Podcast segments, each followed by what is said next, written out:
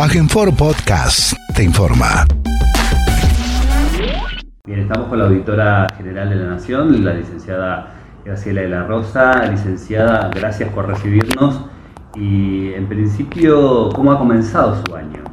Con mucho trabajo, imagino. Bueno, sí, buenos saludos a todos y a todas. Y bueno, la verdad que este es un lugar muy lindo de trabajo, pero comencemos con muchísimo trabajo, porque se trata de, este, de un lugar de la Administración Pública Nacional donde se hacen auditorías, donde hay una planificación para hacer determinadas este, auditorías año tras año, que hay que cumplirlas. Es decir, de nosotros depende la transparencia y la buena gestión también de la Administración Pública Nacional.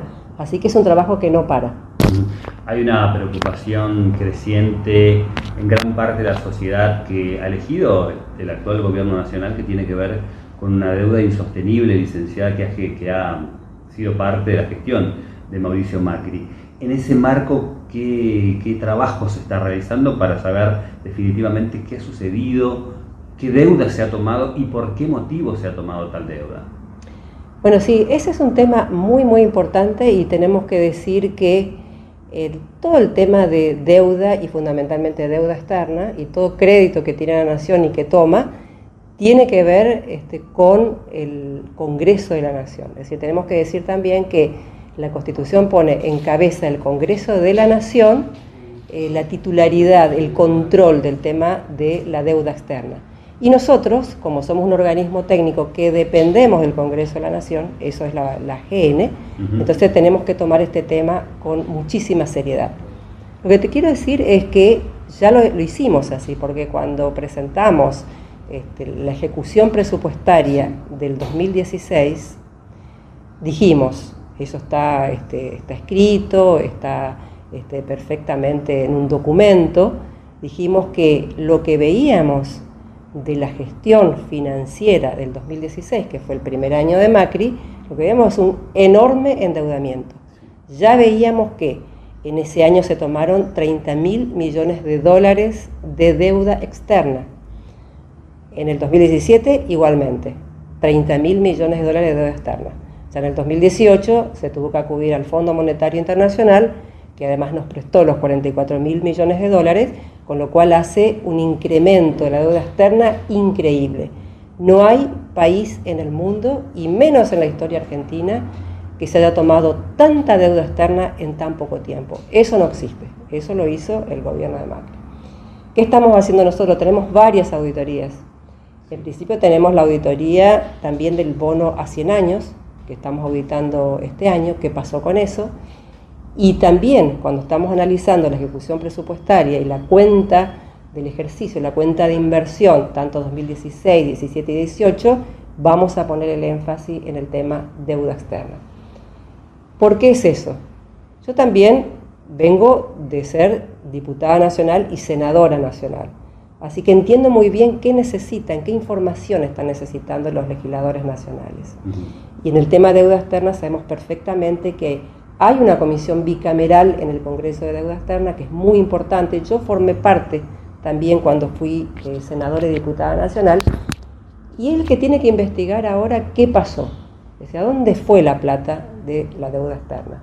Hay cosas que nos cierran porque también se dice que el gobierno anterior también tomó deuda externa.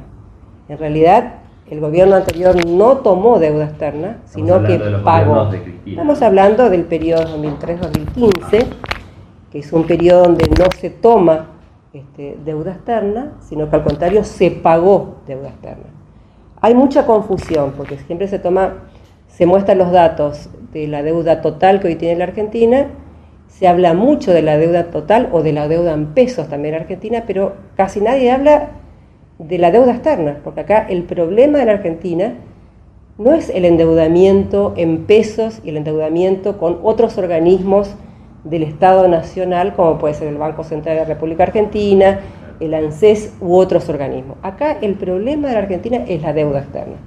Y en ese sentido tiene que ser claro. Este gobierno tomó deuda externa en un porcentaje mayor al 100%, único en la Argentina, y el gobierno anterior, del 2003 al 2015, pagó deuda externa, no tomó deuda externa. achicó, redujo la deuda externa casi en un 50%. Entonces, y ese es un tema este, que hay que ver y analizar. Porque decimos, bueno, ¿qué pasó con, con los más de 100 mil millones de pesos que se tomó de deuda externa?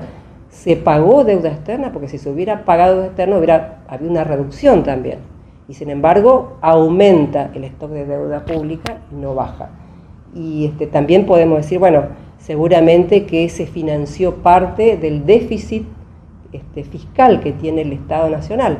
Pero bueno, también tenemos que decir que no sé qué financiaron, porque en realidad hubo un recorte de gastos en términos relativos y en términos nominativos también en el, en el gasto y en el presupuesto y en la ejecución presupuestaria de estos años, que fue el ajuste para todos los sectores. Entonces, es muy importante el tema de la deuda externa. Yo creo que en este momento es la principal restricción que tiene la Argentina. Por eso creo que lo que está haciendo ahora el gobierno, incluso todavía no presentó un presupuesto 2020 y el presupuesto 2020 que había presentado el gobierno de Macri lo desecharon, o sea, se sigue trabajando con el anterior. ¿Por qué? Porque hay que determinar realmente qué va a hacer la Argentina con la deuda.